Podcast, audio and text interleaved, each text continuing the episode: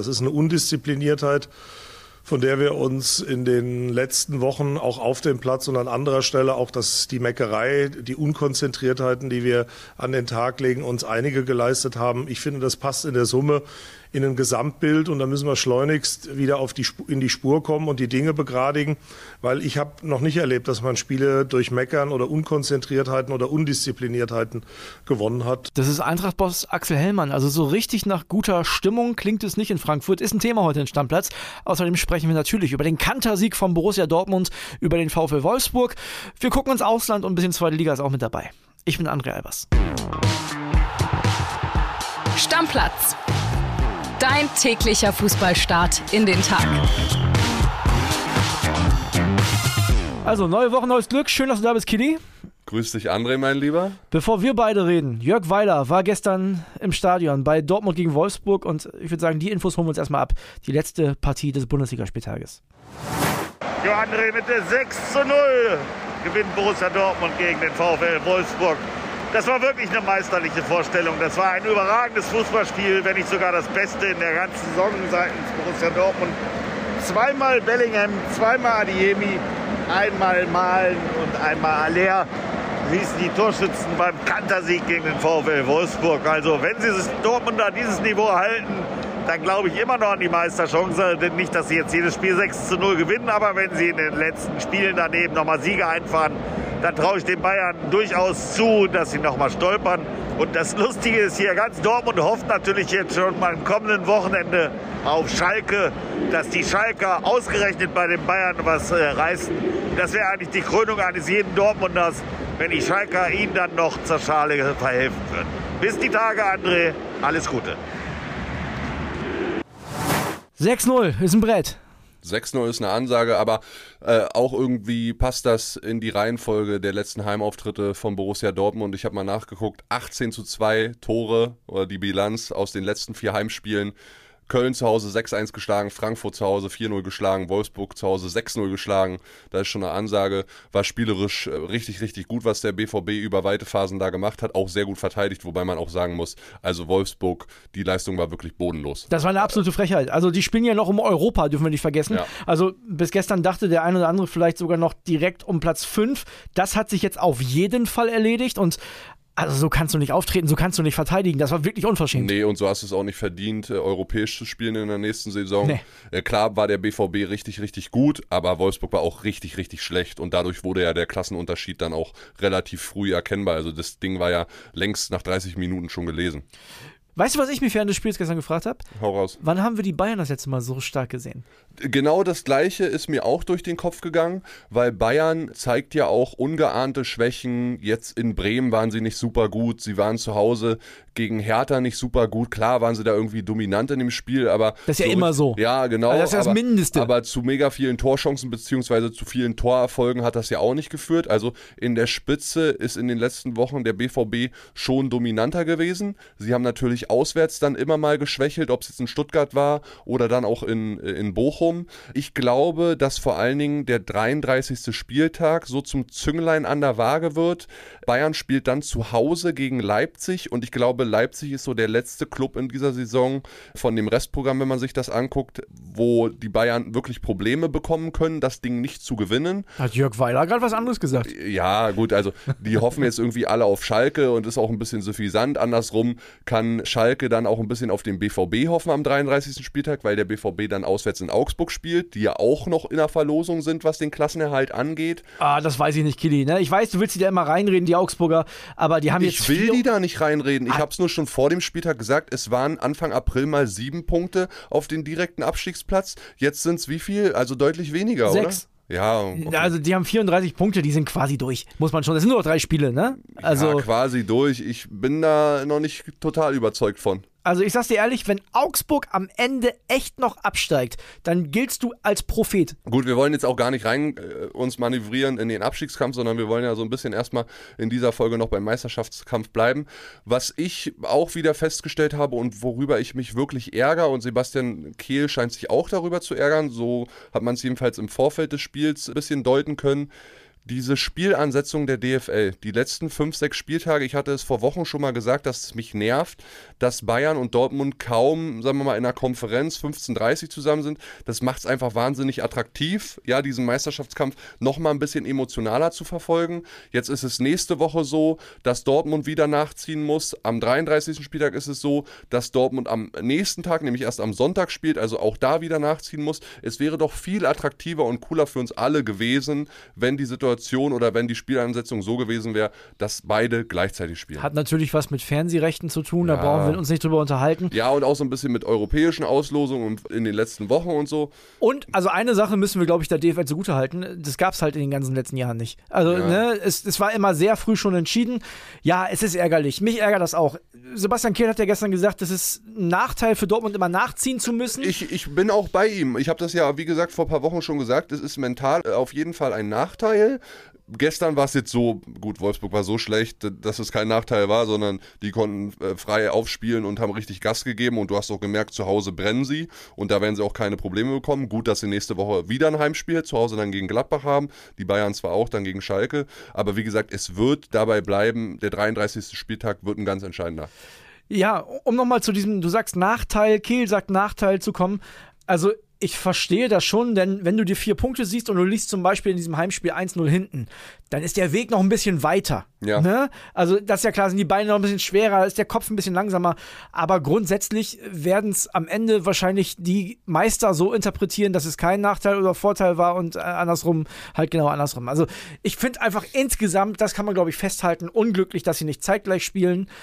Und da wird es um Geld gehen. Da bin ich mir relativ sicher. Ja. Äh, Hauptsache ist, dass der Meisterschaftskampf weiter spannend bleibt und es wird er bis zum letzten Spieltag bleiben. So, und der Kampf um Europa ist ja auch spannend. Ich habe es gerade schon mal kurz angesprochen. Also Wolfsburg streitet sich jetzt noch mit Leverkusen, Mainz um Platz 6, würde ich sagen.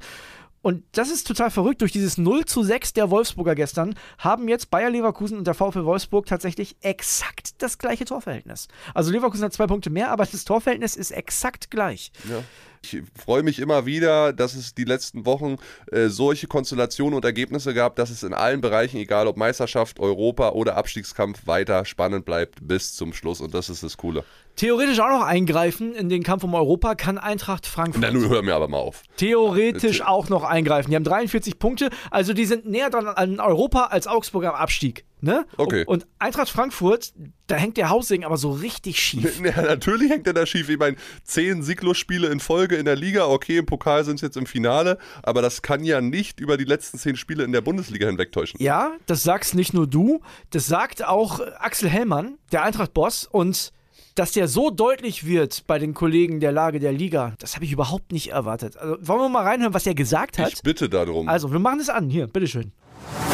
Ich glaube, eins weiß Oliver Glasner selber am besten, dass die Aktion nicht glücklich war und auch nicht geschickt. Aber das ist sicherlich nicht der Maßstab, darüber zu entscheiden, ob einer Trainer bleibt oder nicht. Ich glaube, da müssen wir auch mal die Dinge, die Kirche im Dorf lassen. Das ist eine Undiszipliniertheit von der wir uns in den letzten Wochen auch auf dem Platz und an anderer Stelle auch das, die Meckerei, die Unkonzentriertheiten, die wir an den Tag legen, uns einige geleistet haben. Ich finde, das passt in der Summe in ein Gesamtbild und da müssen wir schleunigst wieder auf die, in die Spur kommen und die Dinge begradigen, weil ich habe noch nicht erlebt, dass man Spiele durch Meckern oder Unkonzentriertheiten oder Undiszipliniertheiten gewonnen hat und wir dürfen auch nicht immer so tun, als ob die Teilnahme an Pokalen und äh, Pokalwettbewerben oder der Euroleague darüber hinwegtäuscht, dass in der Summe die Bundesliga unser Brot- und Buttergeschäft ist, wo alle fokussiert sein müssen. Und diese Fokussiertheit, ehrlicherweise, ohne jetzt in die Details gehen zu wollen, die äh, vermisse ich und ich glaube, da müssen wir schnellstmöglich wieder in die Spur kommen, gerade auch mit Blick auf den 3. Juni und das Pokalendspiel.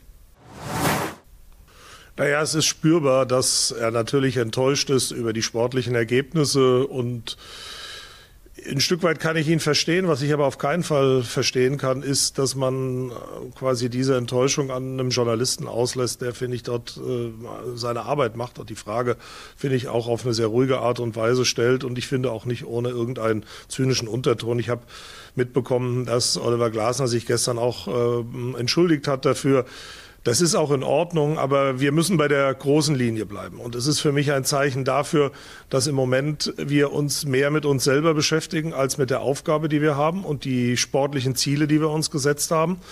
Und das ist eine Situation, die, glaube ich, keinen bei uns zufriedenstellt. Und ich bin ganz sicher, wenn Oliver Glasner, äh, Glasner darüber nochmal äh, reflektiert und nachdenkt, dann weiß er, dass das weder gut noch richtig war, so zu reagieren. Also soll ich ehrlich sein? Ja. Wie viele Sekunden bzw. Minuten waren das gerade Vernichtung von Oliver Glasner? Heftig, oder? Ganz ehrlich, da scheint ja der Haussegen wirklich maximal schief zu hängen und es auch ein paar Ebenen gibt, wo Verein bzw. Bosse des Vereins und Oliver Glasner ja überhaupt nicht mehr auf einer Wellenlänge sind. Ganz, ganz und gar nicht. Du musst dir mal so Aussagen auf der Zunge zergehen lassen, wie so ein paar Pokalteilnahmen täuschen nicht über unser tägliches Brot- und Buttergeschäft weg. Also das ist ja hammerhart. Ich meine, sind ja nicht irgendwelche Teilnahmen, die haben die Euroleague gewonnen. Die sind jetzt im DFB-Pokalfinale. Also es ist jetzt nicht so, als hätten die da nur mitgespielt. Die waren im Champions League Achtelfinale, haben die Gruppenphase überstanden. Naja, es scheint ja so ein bisschen so zu sein, dass Hellmann auch irgendwie sagen will, okay, Pokale, also Europa League und DFB-Pokal sind das eine, Liga ist ein bisschen das andere und der Kader ist aus seiner Meinung ja, glaube ich, gut genug, um in allen drei Wettbewerben eine gute Rolle zu spielen. Hat er klar so gesagt. Ja, und Oliver Glasner sieht das ja ein bisschen anders. Genau. Diese ganzen Verletzungsprobleme, er kann nicht viel rotieren. Da wundern sich die Bosse auch, dass er das nicht tut, weil viele halt auf dem Zahnfleisch geben. Also da scheint es grundlegend verschiedene Überzeugungen und, und Gedanken zu diesem Kader zu geben. Und das spricht alles für mich so ein bisschen Richtung Trennung im Sommer. Ja, ich habe das nicht nur heute gehört, sondern ich habe es gestern auch gesehen und der Hellmann wirkt auch sehr angefressen davon, dass der Glasner die Eintracht ja so ein bisschen auch hinhält. Also der sagt ja immer wieder, ja, äh, formell haben wir einen Vertrag, ne? Ja. Aber der hätte sich, glaube ich, ein Bekenntnis zur Eintracht gewünscht, ein klares, auch für die nächste Saison. Und das ist ja alles total verrückt, weil Oliver Glasner war ja bei europäischen Top-Clubs im Gespräch. Ob der das halten kann mit der Bundesliga-Saison, bin ich mir nicht so sicher. Naja, vor allen Dingen nicht mit der Außendarstellung, die er sich da gerade leistet. Ne? Und die Kritik von Hellmann, die ging ja ganz klar in Richtung dieser Wutauftritte. Auch in Hoffenheim haben wir das gesehen mit dem reingespielten Ball ja. dort. Was kannst du ja als Trainer einfach nicht erlauben. Nein, das kannst du nicht machen. Ne? Und, und auch so ein bisschen in Richtung Mario Götze, der ja in den letzten Wochen eher durch Meckern und Motzki-Verhalten aufgefallen ist auf dem Platz als durch gute Leistung ja, was machen wir dann? Also ich bin, bin echt so ein bisschen total überrascht auch, dass, dass es da solche Probleme und Risse offenbar in den Verhältnissen gibt zueinander. Hast du die Hoffnung, dass die Mannschaft in der Bundesliga noch die Wende schafft jetzt in den nächsten drei Spielen? Also ich sehe das ehrlich gesagt überhaupt nicht. Die spielen jetzt ja zum Beispiel noch auf Schalke. Also wenn ich mir angucke, wie die sich am Freitag zerrissen haben, und dann kommt eine Eintracht-Mannschaft, wo es vielleicht nicht innerhalb der Mannschaft, das weiß ich nicht, aber im ganzen Verein scheinbar momentan vorne und hinten nicht passt, finde ich sehr schwierig. Naja, anscheinend scheint es ja in den Köpfen der Spieler eher nur noch dieses Pokalfinale am 3. Juni in Berlin zu geben. Ja. Und alles andere ist so ein bisschen Vorbereitung und der Weg dorthin es wäre schon gut für die Eintracht, um mit ein bisschen Selbstbewusstsein hier reinzugehen in das Ding gegen Leipzig, dass sie ja nochmal ein Erfolgserlebnis vorher haben. Aber ich sehe das ehrlicherweise nicht. Ich glaube und wage mal die These, die gehen aus dieser Saison mit 13 Sieglos-Spielen in Folge raus aus der Liga. Und dann musst du so ein Pokalfinale gegen Leipzig mal gewinnen.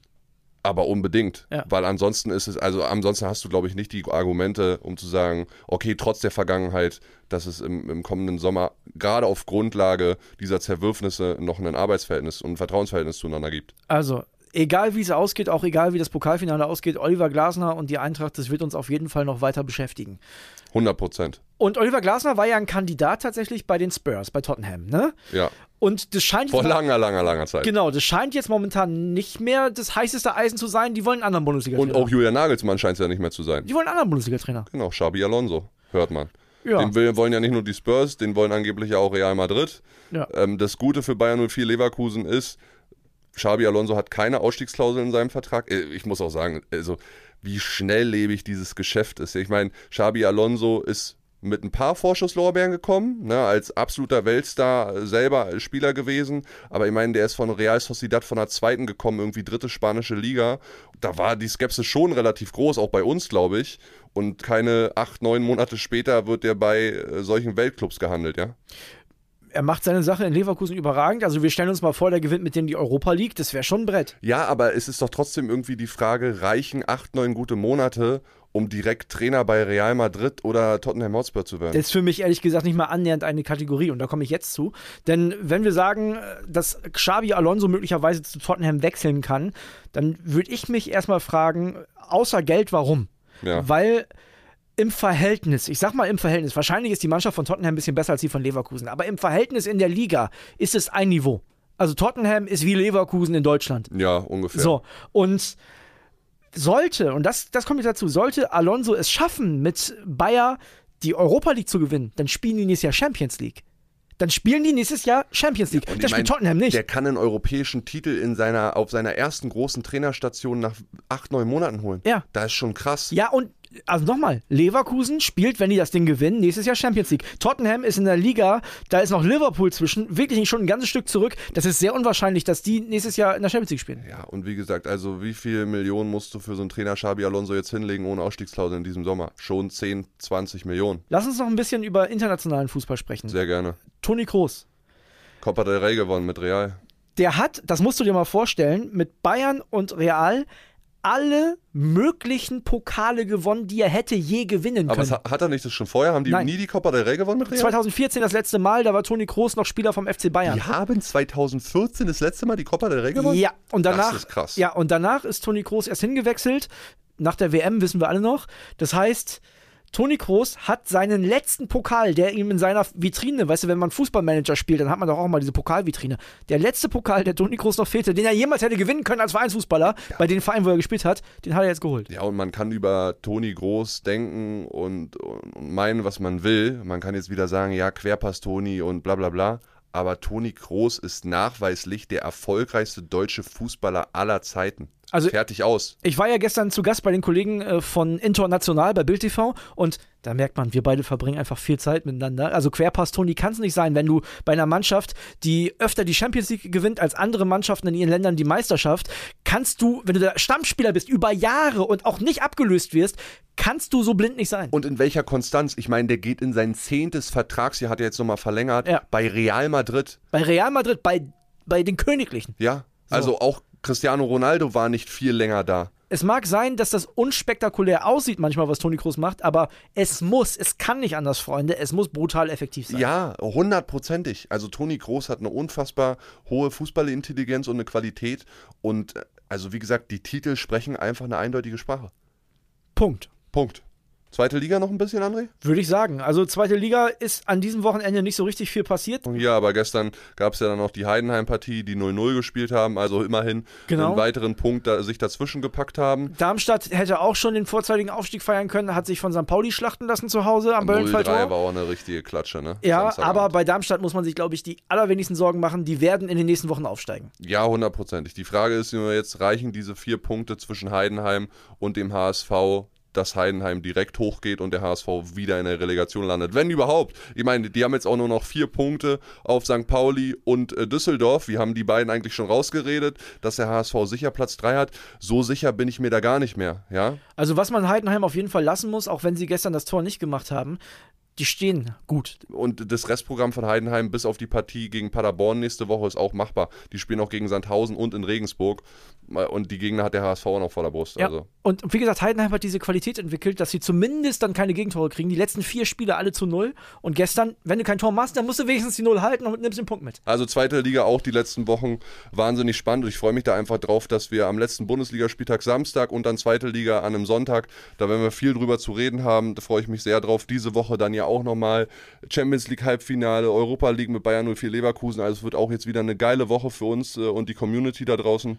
Habe ich Bock drauf. Kitty, ich würde sagen, wir machen für heute den Deckel drauf. Ja. Nochmal ganz kurz der Hinweis: Ihr könnt für uns äh, beim Deutschen Podcastpreis abstimmen. Macht Link es ist gerne. in den Shownotes auf jeden Fall. Genau. Und folgt uns gerne auf der Podcast-Plattform eurer Wahl. Glocke aktivieren, dann bekommt ihr jeden Morgen eine Push-Benachrichtigung auf euer elektronisches Endgerät und könnt uns direkt hören, einfach aufziehen, dann das Ganze, die Glocke da aktivieren und den ein oder anderen netten Kommentar da lassen. Würde uns freuen. Küsschen geht raus. Ciao, ciao. Stammplatz. Dein täglicher Fußballstart in den Tag.